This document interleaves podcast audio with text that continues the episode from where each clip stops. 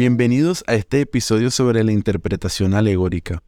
Como siempre, haremos un viaje a través de la historia para entender los orígenes de la interpretación alegórica, práctica que ha influenciado en gran manera la forma en la que muchas personas hoy se acercan a la escritura. Vamos a recorrer desde la época de los poetas griegos, pasando por Aristóbulo de Alejandría del siglo II a.C., luego Filón de Alejandría contemporáneo con Jesús y por último Orígenes de Alejandría, uno de los padres de la iglesia quien vivió a principios del siglo III después de Cristo. Para los orígenes de la interpretación alegórica debemos viajar a la antigua Grecia y sus poetas. Los griegos consideraban a los poetas como teólogos que a través de mitos explicaban la creación de los dioses, de la vida y del universo. Estos relatos eran conocidos como teogonías y cosmogonías. De hecho, Platón afirmaba que los poetas eran inspirados y aquellos que cantaban sus versos también lo eran. También reconocía que los poetas no alcanzaban ese estado de perfección del que él hablaba, razón por la que posteriormente los filósofos buscaban doctrinas filosóficas ocultas en las poesías. Y es justo en este punto donde tenemos el nacimiento de la interpretación alegórica. Este tipo de interpretación fue aplicado a la Biblia por el judío Aristóbulo de Alejandría, quien vivió en el siglo II antes de Cristo.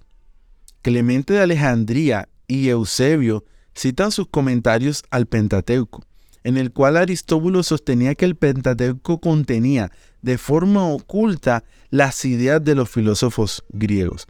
Un dato bastante interesante es que Aristóbulo creía que Platón y Pitágoras habían tomado prestadas ideas del Antiguo Testamento porque habían tenido acceso a una traducción griega del Antiguo Testamento. Ahora debemos movernos a la época de Jesús. Como mencioné en episodios anteriores, Filón era contemporáneo de Jesús. De hecho, en el año 38 después de Cristo, cuando se produjo una persecución a los judíos en Alejandría, Filón fue uno de los que viajó a Roma para protestar contra dichas persecuciones. La interpretación alegórica de Filón buscaba demostrar que la filosofía platónica era coherente con el contenido oculto y alegórico del Antiguo Testamento. Esta interpretación difiere de la interpretación alegórica cristiana posterior, la cual buscaba encontrar a Cristo en el Antiguo Testamento. Y quiero hacer un paréntesis aquí porque la interpretación alegórica cristiana que se dio en Orígenes, de quien vamos a hablar en un momento, no es la misma que el acercamiento tipológico de los autores del Nuevo Testamento. Y quiero aclarar que tipología no es alegoría. Es un tema del que también trataré en otro episodio. Volviendo al siglo I con Filón, allá en Alejandría, quiero mencionar varios ejemplos varios ejemplos de su método alegórico, que como escucharán son muy parecidos a la interpretación alegórica que se hacen en la actualidad. En Génesis 14, donde se relata la guerra de los cuatro reyes orientales contra los cinco reyes vasallos que se negaron a pagar tributo, según Filón, los cuatro reyes representaban el poder ejercido por las cuatro pasiones, que son placer, deseo, temor y tristeza. Los cinco reyes simbolizaban los cinco sentidos, que eran vista, oído, gusto, olfato y tacto. De esta manera, los sentidos estarían sujetos a las pasiones. Filón, siendo un judío y observador de la ley, también interpretaba alegóricamente la ley, intentando encajar con la filosofía de su época. Ahora debemos trasladarnos a principios del siglo III después de Cristo con orígenes de Alejandría. Y nos hemos dado cuenta que en Alejandría es donde se crea toda esta interpretación alegórica de las escrituras. Entonces, Orígenes hizo un tipo de alegorización diferente. Orígenes de Alejandría es el practicante por excelencia de este método y de acuerdo a Donner, el primer erudito bíblico de la historia de la iglesia. Orígenes produjo un gran texto que hoy no se tiene, la Exapla, un texto que contenía en columnas paralelas el texto hebreo, la transliteración al griego, la Septuaginta, la versión de Símaco, de Teodosio y de Aquila. Orígenes tenía un gran interés por la geografía de la narrativa bíblica, hasta viajar a Palestina y conocer todos los lugares históricos.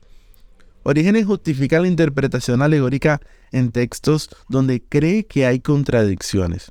Y cuando cree que el texto no encaja con el sentido común o que el texto parece irracional, como por ejemplo el mandato de matar al niño que no es circuncidado al octavo día, ya que esta, según Orígenes, es responsabilidad de los padres.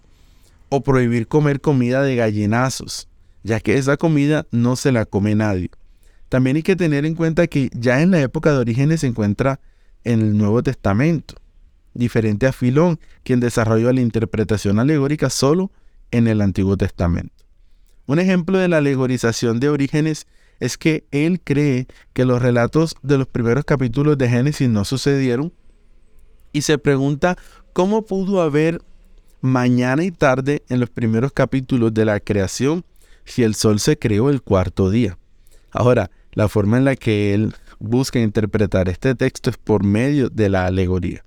Otro ejemplo es el Salmo 137.9, sobre estrellar los niños contra la peña. Los niños son pensamientos confusos que provienen del mal y hay que estrellarlos con la peña que es la palabra. El arca, según Orígenes, es la biblioteca de los libros divinos. Los animales puros son la memoria, ciencia e inteligencia. Cuando Jesús manda a sentar a la multitud en la alimentación de los cinco mil, significa que mantener la carne en sujeción, porque de acuerdo a Isaías, la carne es como la hierba. También menciona que el asno en la entrada triunfal de Jesús son el Antiguo y el Nuevo Testamento. El problema con la alegorización es que no existe un control para su ejercicio, ni tampoco saber cuál interpretación alegórica es la correcta. Orígenes cree que los autores usaron alegorías para ocultar el sentido místico, lo que lo motiva aún más a hacer este tipo de interpretación. Ahora, en la Biblia hay alegorías, pero hay que aclarar la diferencia entre interpretación alegórica y las alegorías como género literario usado en la escritura. La interpretación alegórica busca ese sentido oculto, profundo, espiritual detrás del texto. En cambio, las alegorías como género es usado en textos de naturaleza poética o profética, pero Orígenes borra toda distinción y ve toda la escritura en sentido figurado o alegórico. La defensa de Orígenes ante esta forma de interpretar es que él se mantiene dentro de la regla de fe, y también que se fundamenta en la escritura, y que los autores de la Biblia dejaron estas enseñanzas ocultas en el texto.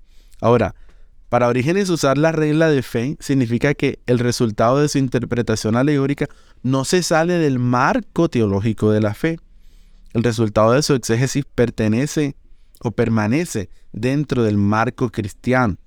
Pero la interpretación alegórica no es objetiva, descarta el sentido obvio y cualquier quiera puede colocarle el sentido que mejor le parezca. Interpretar alegóricamente un texto para decir algo bueno o bíblico no hace que sea una buena interpretación ni una buena exégesis. Puedo decir que este es un tema para muchos episodios, pero debo concluir. Orígenes fue un gran erudito. Él escribió la primera teología sistemática y su intención a la hora de interpretar el texto era genuina intentando a su modo reconciliar los textos que parecían no tener sentido, además de que influenció toda la Edad Media y aún hoy se sigue usando el método, el método alegórico. En la actualidad, muchos usan el método alegórico para encontrar a Cristo en cada pasaje. Otros para encontrar fundamento en la Biblia sobre lo que quieren decir y sonar bíblicos a la vez. Pero quiero aclarar que la interpretación alegórica es una mala exégesis, es irresponsable y es subjetiva y se debe evitar a toda costa. También, como aprendí de un profesor, la buena intención no es un atenuante delante de Dios para distorsionar el mensaje de las escrituras. Nos vemos en el siguiente episodio.